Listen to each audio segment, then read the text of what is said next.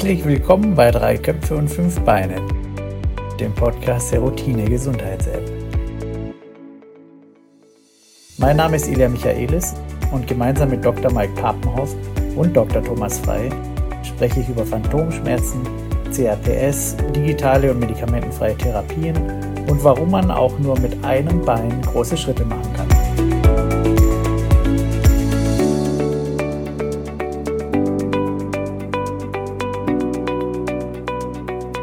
Herzlich willkommen bei Drei Köpfen und Fünf Beinen. Heute zum zweiten Podcast sitze ich wieder mit dem Mike und dem Thomas hier zusammen und wir wollten heute mal, also wir haben ja im letzten Podcast ziemlich viel, Thomas, über deine Erfahrungen und deine Empfindungen gesprochen und Sensationen und heute wollten wir uns mal ähm, das so ein bisschen aus der medizinisch-wissenschaftlichen Ebene das Ganze nochmal betrachten und Mike, ähm, vielleicht kannst du da mal anfangen und uns erzählen, ähm, was ist denn überhaupt Stand der Wissenschaft? Woher kommt das? Wie entsteht das? Ähm Genau, wir arbeiten, arbeiten all das Eindrucksvolle, was der Thomas gesagt hat, jetzt in der heutigen Folge mal, mal auf. Ähm, vielleicht, Thomas, machen wir das so als, als Ping-Pong. Ich erkläre von meinem äh, Hintergrund als Nicht-Phantomschmerz-Betroffener, aber als Arzt, der da ähm, ja, regelmäßig mit befasst ist, ähm, erzähle, was das auf sich hat und du kannst ja jeweils ergänzen, was davon hattest du, wie empfindest du das, erzähle ich Quatsch oder nicht und ähm, dann kommen wir da sicherlich schon irgendwie zusammen. Ja, das ähm, finde ich eine gute Idee, ja. Genau, dann wird es vielleicht auch ein bisschen, bisschen plastischer. Vielleicht zum Hintergrund, ähm, Amputationen gab es schon immer, sind aus dem Altertum auch als medizinischer Eingriff schon bekannt, hat man im alten Ägypten schon gemacht ähm, so die Hochzeit im medizinischen Sinne, dass man Phantomschmerzen als solche erkannt hat und erfasst hat, war aber viel, viel später. Mhm. Das hat man so im ähm, 17. Jahrhundert, 18. Jahrhundert hat man das ähm, wirklich systematisch beschrieben. Und spannend war ähm, oder spannend ist, dass viele Betroffene auch heute noch ähm, sich gar nicht so richtig trauen, das zu sagen. Also früher wurden Phantomschmerzen regelmäßig äh, verschwiegen aus der Angst heraus als geisteskrank zu gelten. Ähm, wie, kann man sagen, dass etwas wehtut, was nicht mehr da mhm. ist? Das ist doch Quatsch, das kann ich doch niemandem erzählen. Ich entdecke das immer noch bei, bei Patienten, dass die sich nicht richtig trauen zu sagen, naja, es ist schon komisch, dass der Fuß irgendwie noch da ist, aber der müsste doch eigentlich weg sein. Sind dann so Sätze, die man auf beharrliches Nachfragen bekommt. Ich weiß nicht, wie du das für dich empfunden hast, Thomas. War das für dich total okay, den Fuß zu empfinden oder hast du das seltsam gefunden? Ähm also für mich war es äh, seltsam, weil das war äh, seltsam und äh, extrem schmerzhaft und ich konnte damit auch ähm, äh, am Anfang überhaupt nicht umgehen. Ich hatte da auch keine Hilfe. Also ich hatte das in, in einem früheren Podcast schon mal gesagt, die erste Reaktion von meinem Vater darauf war, es soll mich nicht so anstellen. Und, ähm, und dieses äh, Unverständnis ähm, gab es eben bei vielen, ähm, was dann eben zum Teil auch ein bisschen in Mitleid gegangen ist. Und ähm, weil, die, weil mir keiner helfen konnte. Das, ist, ähm, das war damals ähm, so der Stand gewesen. Das ist auch bei vielen Schmerzen immer noch die Wahrnehmung, es tut etwas weh, was da ist. Wenn mir der Fuß weh tut, dann muss der Schmerz im Fuß entstehen. Mittlerweile weiß man, dass Schmerzen halt auch in, in großen Teilen im Kopf entstehen. Ähm, nicht als eingebildeter Schmerz, sondern weil Schmerz im Gehirn verarbeitet wird in verschiedenen Zentren und ähm, deshalb erscheint das überhaupt nicht absurd, Phantomschmerzen zu haben.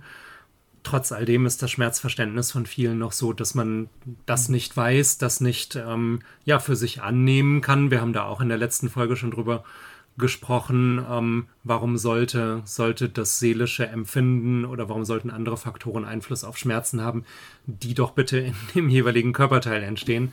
Insofern, da ist man vielleicht weiter ähm, in dem wissenschaftlichen Verständnis als in der allgemeinen Wahrnehmung. Was war denn deine erste Theorie, deine erste Idee? Wieso ist das Bein weg und tut aber trotzdem noch weh? Wie hast du es dir erklärt?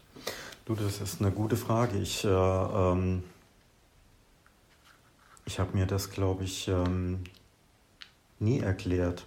Das ist, ist, echt ganz witzig, ja. Aber ähm, äh, ich habe mir da keine Gedanken drüber gemacht. Ich habe das einfach nur empfunden. Und ähm, das war extrem störend. Und ähm, ich habe das ähm, ähm, richtig dämonisiert und äh, das war dann wirklich das Problem. Das hat den Schmerz im Endeffekt nur noch angefacht. Hm. Tatsächlich ist es so, es gibt nicht die eine Theorie, die Phantomschmerzen erklärt. Es gibt ein paar verschiedene. Ähm, die erzähle ich jetzt einfach mal und dann kannst du sagen, welche für dich vielleicht da auch, auch ähm, treffend ist oder welche dir sympathisch erscheint. Ähm, zum einen ist es so, ähm, das Gehirn hat auf seiner Oberfläche, auf der Hirnrinde, Bezirke, die für verschiedene Körperteile zuständig sind. Es gibt einen Bereich, der für die Wahrnehmung der Extremitäten oder jedes Körperteils mhm. zuständig ist. Es gibt andere Bereiche, die dann für die Bewegung, für die Steuerung zuständig sind. Das sind getrennte Bereiche. Und ähm, die Bereiche im Gehirn bleiben natürlich, wenn ein Körperteil fehlt. Ähm, wenn dir das Bein auf einmal fehlt, dann bleibt trotzdem der Bereich auf der Hirnrinde, der für das Bein zuständig ist. Und jetzt kann man sich das wie beim Computer vorstellen, wenn die regelmäßige Information aus dem Körperteil nicht mehr kommt, dann gibt das Gehirn so eine Art Fehlermeldung ähm, und sagt, irgendwie gibt es da einen Fehler in der Hardware-Komponente Bein. Und ähm, diese Fehlermeldung gibt das Gehirn als Schmerz aus. Ähm, wenn man als Zuhörer oder wir hier auch am Tisch uns das nochmal verdeutlichen wollen, ähm, ich schaue jetzt gerade in die Kamera und sehe den Thomas und trotz alledem habe ich ein gutes Gefühl dafür, wie stehen meine Füße jetzt gerade auf dem Boden? In, in welchem Winkel stehen die zum Bein? Habe ich Socken an? Habe ich Schuhe an? Sind meine Füße kalt?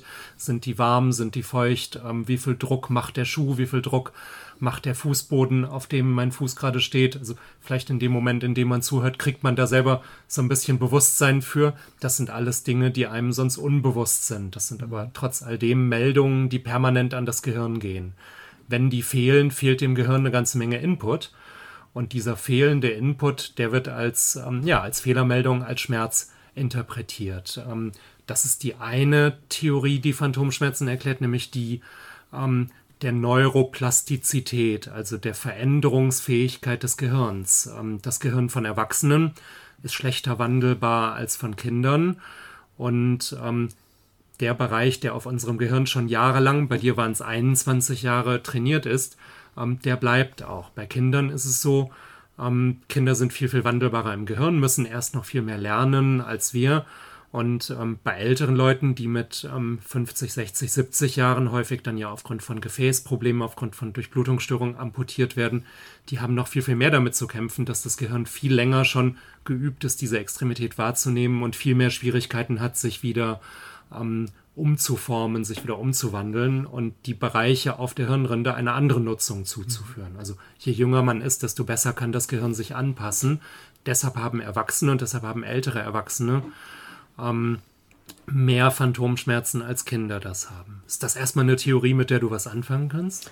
Ähm, ja, ich mit 21, meinst du, da war ich äh, schon zu alt? Ähm, Nein, zu alt ja. natürlich nicht, aber schon älter als ein Fünfjähriger ja, zum Beispiel stimmt, bei einer Amputation stimmt, ist. Also du hattest ja 21 also, Jahre Zeit, dich an ein Bein zu gewöhnen. Also das war, ähm, dass eben ähm, die Gehirnrinde ähm, ähm, Bereiche hat, die eben die Extremitäten abbilden. Das war so eine Erklärung, ähm, die ich jetzt so die letzten Jahre gewonnen habe. Ich glaube, äh, so in den 80er und 90er Jahren, ähm, da hat sich auch die Medizin schwer getan, mir das zu erklären. Und ähm, ähm, das, deswegen habe ich mir da gar nicht so große Gedanken gemacht, äh, was steht dahinter, sondern einfach nur, warum. Warum habe ich diese Phantomschmerzen? Warum gerade ich und warum tut das so weh? Okay, aber kannst du es jetzt nachvollziehen? Ist das was, was dir ja, ja. Jetzt nachvollziehbar erscheint? Absolut, ja, absolut, ja, ja, ja. Das, ist ein, ähm, das sind aber auch Erklärungen, die ich, äh, mit denen ich mich erst befasst habe, wie ich auch äh, mich mit dem äh, Thema Spiegeltherapie auseinandergesetzt habe. Das ist ja das, was ich, was ich gesagt habe, wie sich äh, mein Mindset geändert hat, dass ähm, ähm, ähm ich gesagt habe, äh, neben der medikamentösen Therapie muss es auch was anderes noch geben. Und ähm, da habe ich mich auch äh, viel stärker mit, der, äh, mit den Gründen für Phantomschmerzen ähm, auseinandergesetzt. Also das ist noch gar nicht so lange her. Das ist natürlich ein Grund, und da kommen wir jetzt zur Spiegeltherapie, warum diese funktioniert. Hm? Wir geben dem Gehirn mit der Spiegeltherapie wieder einen Input. Das, was an Reizen fehlt, die Rückmeldung ähm, vom Fuß, aus den Muskeldehnungssensoren, aus den Hautrezeptoren, das geben wir als optische Illusion über das Spiegelbild zurück. Und das Gehirn hat wieder einen Input, den es verarbeiten kann, und die Fehlermeldung reduziert sich. Ähm, so funktioniert im Rahmen dieser Therapie dieser Theorie die Therapie über den Spiegel. Du hattest jetzt gerade von Imaginationen auch schon gesprochen, das vertiefen wir sicherlich später nochmal. Imagination, grob gesagt, sind Vorstellungsverfahren. Also man stellt sich in Gedanken, obwohl, machen wir es anders. Thomas, erzähl du, was ist Imagination? Was machst du da?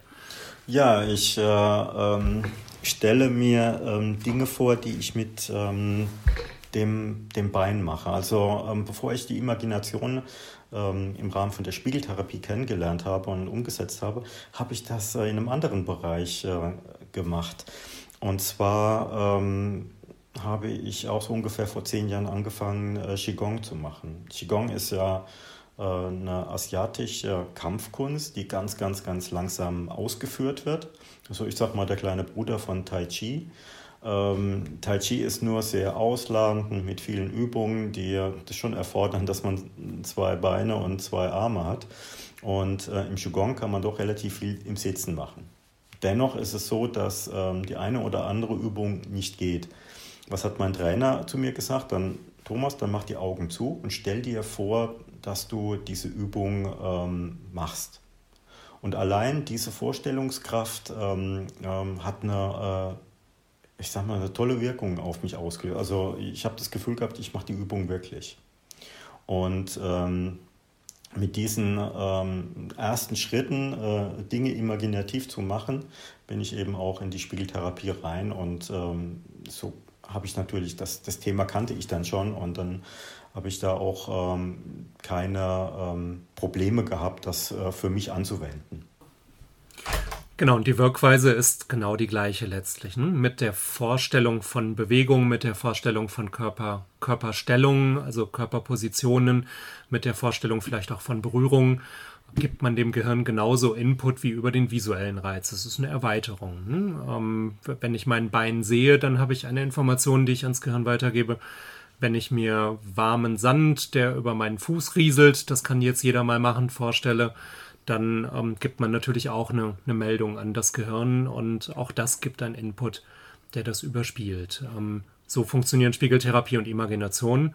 Und das ist ähm, spannend, weil das erstmal für viele esoterisch klingt. Man setzt sich vor den Spiegel, sieht sein Bein, die Phantomschmerzen hören auf. Letztlich ist das ja Neurophysiologie, letztlich ist das, äh, ist das Hirnforschung, warum das funktioniert. Ilja. Äh, Mike, genau, da wollte ich nochmal einhaken. Ähm, das ist auch für mich ganz, also vor, als ich vor ein paar Jahren damit erstmal in Berührung kam, dachte ich auch, oh Mann, das ist ja jetzt ja sehr esoterisch dann alles. Ne?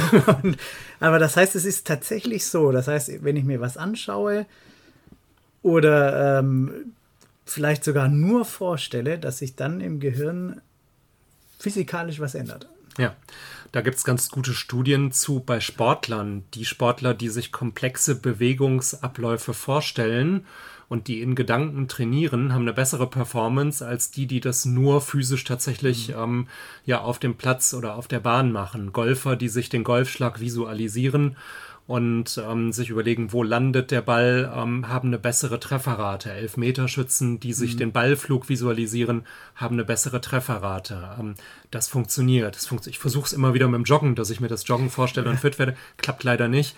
Ähm, aber tatsächlich für die, für die Bewegungsabläufe, also für die ähm, Stärkung der kortikalen Repräsentation. Ich erkläre das also für die Stärkung der, ähm, der zuständigen Hirnrinde für die Bewegungsabläufe mhm. funktioniert das sehr wohl. Es verknüpfen sich Nervenzellen miteinander, mhm. ähm, es trainieren sich die Nervenbahnen. Das hilft natürlich den Muskeln letztlich nicht, deshalb funktioniert es beim Joggen nicht. Es hilft aber ähm, dem Gehirn, dass das Gehirn sich ähm, ja, nicht weiter abbaut, wenn eben die mhm. Extremität verloren geht oder sich aufbaut, wenn man Bewegungsabläufe trainiert. Das macht schon durchaus Sinn, wenn man Klavier spielen oder Gitarre spielen lernen will, dass man sich die ähm, den Flug der Finger über die Seiten oder über die Tasten durchaus vorstellt. Man lernt dann besser. Das ist gut gezeigt. Insofern, das ist nicht esoterisch. Das funktioniert, das kann man belegen. Das, wenn, du, wenn du das natürlich dann als Betroffener machst, ähm, dann äh, musst du wirklich so diszipliniert sein, das ähm, regelmäßig zu machen. Weil du wirst am Anfang äh, keine Ergebnisse spüren oder sehen. Und ähm, das entwickelt sich erst mit der Zeit. Also ähm, ähm, ich habe das jetzt ähm, nicht ähm, gemerkt, dass mein Qigong dadurch irgendwie groß besser geworden ist. Aber ähm, Mike, du hast es eben gerade mit dem Thema Golfen genannt und ähm, ich, äh, ich golfe ja auch. und äh, musste jetzt äh, wegen einer Verletzungsphase ein Jahr aussetzen und ähm, vor drei Monaten wieder eingestiegen und äh, gehe das erste Mal äh, eben auf die Driving Range und ähm, mit dem Bewusstsein, dass ich ein Jahr lang eigentlich nur im Kopf gegolft habe und ähm, schlag die Bälle, als ähm, hätte ich ähm, am Vortag aufgehört zu spielen. Und das fand ich schon mega spannend und ähm, auch, ich sag mal, ähm, das war eine, einfach ein extrem gutes Gefühl. Ja, vermutlich wäre es schlechter gewesen, wenn du dir das, das Golfen nicht vorgestellt hättest. Und wie du gerade sagst, ähm, das ist beim Lernen ja auch so. Wenn ich, wenn ich eine Fremdsprache lerne und das nur einmal im Monat mache, dann lerne ich es langsamer und schlechter, als wenn ich es täglich mache. Also die Wiederholung trainiert da eben die, die Nervenverknüpfungen und so funktioniert das. Ähm, Vielleicht leiten wir, wir über, also wir hatten über das Spiegelbild ähm, gesprochen und über die optische Illusion zu ähm, einer anderen Theorie noch. Ich möchte noch eine zweite Theorie vorstellen, wie Phantomschmerzen zustande kommen. Es gibt neben dieser Hirnrindentherapie ähm, gibt es auch die Körperschema-Theorie. Ähm, die geht so ein bisschen in die gleiche Richtung. Ähm, ich hatte gerade schon scherzhaft gesagt, so der Computer erkennt eine Hardware-Komponente. Wie war denn das mit Phantomschmerzen bei dir, während du eine Prothese getragen hast? Du trägst jetzt gar keine mehr. Ne? Hatte die Zeit des Prothesetragens einen Einfluss auf die Schmerzen bei dir? Ähm, also ähm, das äh, Phantomgefühl ist ein anderes. Also die äh, Prothese, ähm, die ändert schon etwas. Und ähm, äh, wenn man zum Beispiel vor einem Spiegel mit Prothese steht, ist das anders wie ähm, ohne. Das muss ich definitiv sagen. Ähm, aber äh, ich muss ganz ehrlich sagen, ähm, die Phase, wo die Phantomschmerzen bei mir äh, quantitativ weniger geworden sind äh, und dann auch jetzt letztendlich äh, seit zwei Jahren, ähm, wo ich die Schmerzmittel komplett abgesetzt habe und die Phantomschmerzen nur noch, ich sag mal, ähm, eins, zweimal, dreimal richtig heftig im Jahr kommen und dann für mich eigentlich verschmerzbar sind die ist seit zehn Jahren und das ist die Zeit, wo ich ähm, aufgehört habe, Prothese zu tragen. Ja, also ähm, ich muss halt allerdings sagen, dass ähm, das Prothese-Tragen bei mir ähm, ähm, keine Entscheidung war, wo ich sage, das ähm, lehne ich jetzt komplett für mich ab. Ich habe eben eine Hemipelvektomie, das heißt, bei mir fehlt eben auch die rechte Beckenhälfte und das ist eine prothetische Versorgung ist da äh, sehr, sehr massiv und ähm, ähm, der Beckenkorb ähm, ist quasi so das zentrale Element und das ist so aufwendig zu machen und so aufwendig zu tragen. Der Energieaufwand für einen Prothesenträger mit Hemipelvektomie ist gigantisch und gerade bei den Sommern, die so seit 2000 in Deutschland waren, ähm, wenn es dann zu warm wurde. Und äh, das hat dann eben alles zu meiner Aktivität nicht mehr gepasst. Also ähm, ich habe zwar die Prothese ähm, nicht mehr äh, getragen, aber ich bin insgesamt viel, viel aktiver geworden. Und äh, vielleicht hat aber auch diese gesteigerte Aktivität ein bisschen damit was zu tun. Ja. Die Prothese habe ich deshalb angesprochen, weil man schon auch zeigen kann, dass das Prothesetragen einen Einfluss auf Phantomschmerzen hat. Ähm, Prothesen werden als ähm, Körperteil erkannt, wahrgenommen und sogar schon nach relativ kurzer Zeit. Ähm, vom Ilja weiß ich, dass er mehr als ein Auto mal fährt. Ähm, wie, wie ist das, wenn du Autos wechselst? Hast du jeweils direkt das Gefühl, so wie sind die Ausmaße des Autos? Wie musst du einparken? Oder wie lange brauchst du, bis du so ein körpereigenes Gefühl für, für ein Auto hast? Das ist eine gute Frage. Da muss mal drüber nachdenken. Fühlt äh, sich fremd an, aber wenn man das Auto wechselt, oder? Ja, ja auf jeden Fall. Ja. aber es geht recht schnell. Ne? Es geht man, relativ man kommt schnell. recht schnell rein, dass schon, man so die Idee hat, wenn mir jemand auf einer engen Straße entgegenkommt, ähm, passt das oder passt das nicht? Und tatsächlich ist das was, was das Gehirn macht. Also man nimmt auch ein Auto als, äh, als Ich-Erweiterung wahr, also als, als Teil des Körpers irgendwo.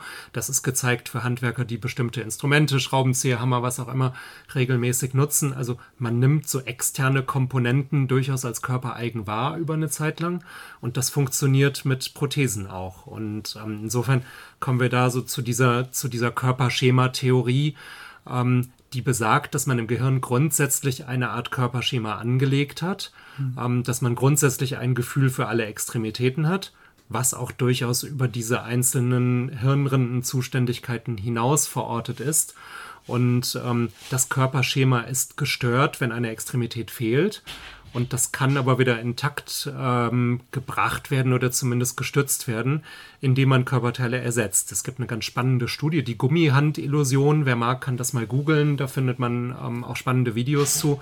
Und zwar, wenn man Menschen mit zwei gesunden Händen eine Hand versteckt, ähm, also zum Beispiel in einen, in einen Pappkarton legt und ähm, eine Gummihand anstelle dieser versteckten Extremität aber so hinlegt, als ähm, ob es die, die eigene wäre, so ein bisschen so wie bei der Spiegeltherapie.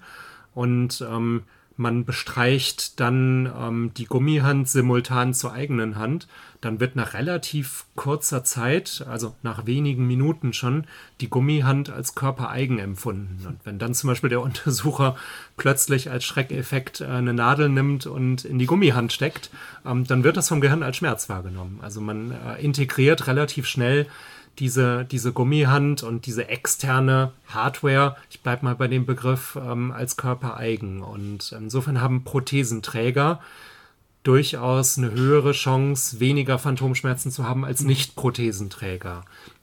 Das wird zur Perfektion gebracht in den letzten Jahren, dadurch, dass Prothesen immer intelligenter werden. Es gibt ähm, so diese Hirnprothesenschnittstellen, dass ähm, Prothesen immer mehr über die Haut oder zum Teil auch über ähm, Implantate, über die einzelnen Nervenimpulse wirklich ableiten können. Und es gibt mittlerweile Operationsverfahren, die, die Nerven, die durch die Amputation sinnlos geworden sind, die Blindenden, in neue Bereiche, in neue Muskeln einpflanzen, über die man dann eine Funktion der Prothesensteuerung ableitet. Das heißt, die ähm, ja, arbeitslosen Nerven bekommen eine neue Aufgabe und ähm, so wie das immer gut ist, nicht arbeitslos zu sein, so ist das auch für die Nerven gut, ähm, dass die eine Funktion bekommen, weniger Fehlermeldungen haben und man dadurch weniger ähm, Phantomschmerzen auch hat. Ähm, das ist ähm, sicherlich eine Entwicklung der letzten Jahre, aber da tut sich viel und vermutlich wird man bald sich irgendwie eine ähm, coole Baseball-Cap aufsetzen und über irgendwelche Sensoren da drin seine Prothese steuern können.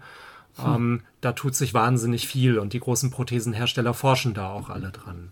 Ähm, vielleicht den Ball einmal wieder, ähm, ja, nicht nur imaginativ, sondern tatsächlich zu Thomas gespielt. Ähm, ist das eine Theorie, mit der du was anfangen kannst, so als Nicht-Prothesenträger? Ja, auf jeden Fall. Wobei, also wirklich, ich bin da kein ähm, gutes Beispiel jetzt. Ich glaube auch schon, dass die Prothese insgesamt ähm, äh, die Phantomschmerzen auch positiv beeinflussen kann. Ähm, aber bei mir waren einfach die Lebensumstände äh, andere und weshalb ähm, ich nach ja, 25 Jahre lang äh, habe ich ja schließlich auch eine Prothese getragen, aber doch entschieden habe, dann auf eine zu verzichten. Ja. Aber insgesamt finde ich das ähm, ähm, eigentlich eine schlüssige Erklärung. Ja. Okay, kommen wir vielleicht ähm, zur letzten, bisschen einfacheren Theorie.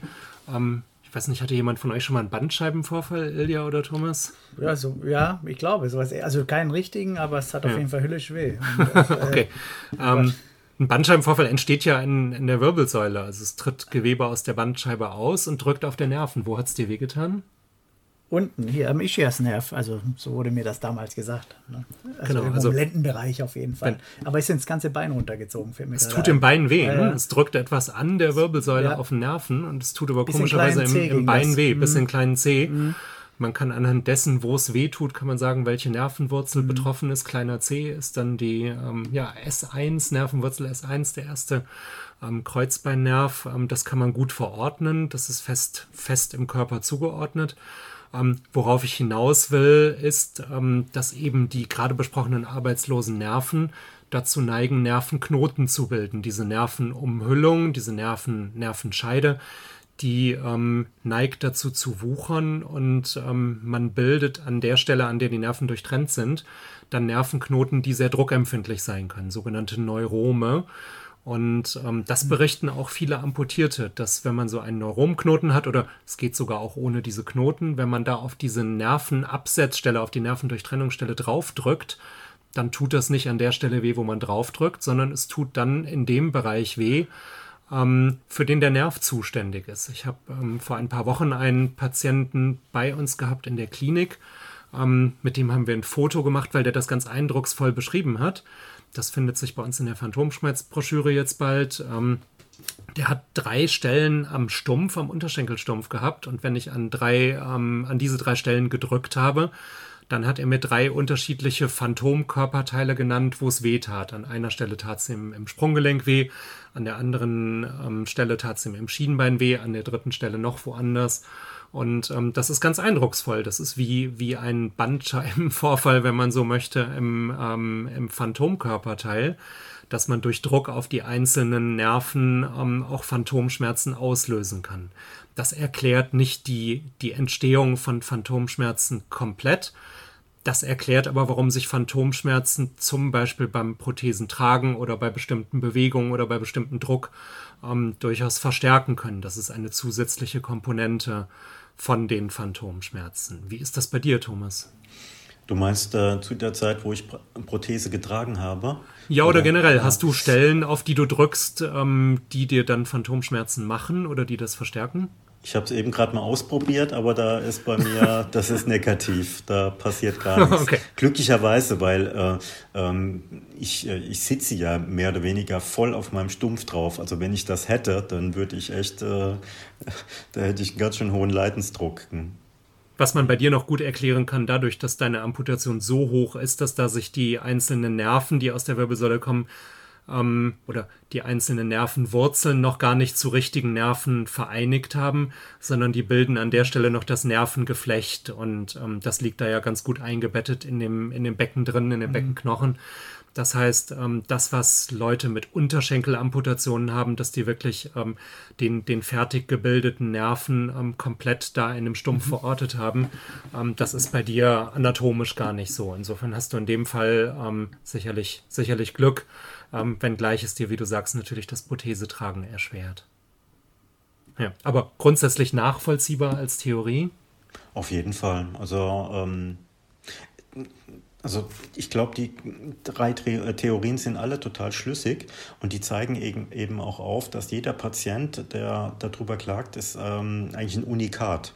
Und ähm, äh, bei jedem ähm, ist, äh, wird die Ausprägung eine andere sein, ähm, die Charakteristik wird anders sein und ähm, das ist eben einfach, glaube ich, das Spannende an dem Thema, aber auch das Schwierige ähm, eben das zu behandeln. Das ist ähm, in der Ausprägung eigentlich, ähm, dass man da keine großen Gruppen bilden kann, sondern dass es jeder Mensch anders empfindet. Und das ist eben einfach der Punkt, ähm, der Phantomschmerz, ähm, den empfindet jeder wahrscheinlich anders. Ja, das ist auch für uns Therapeuten, also sowohl für Ergotherapeuten wie auch Psychotherapeuten wie auch Ärzte, extrem wichtig, das zu verstehen. Wo kommen die Phantomschmerzen her?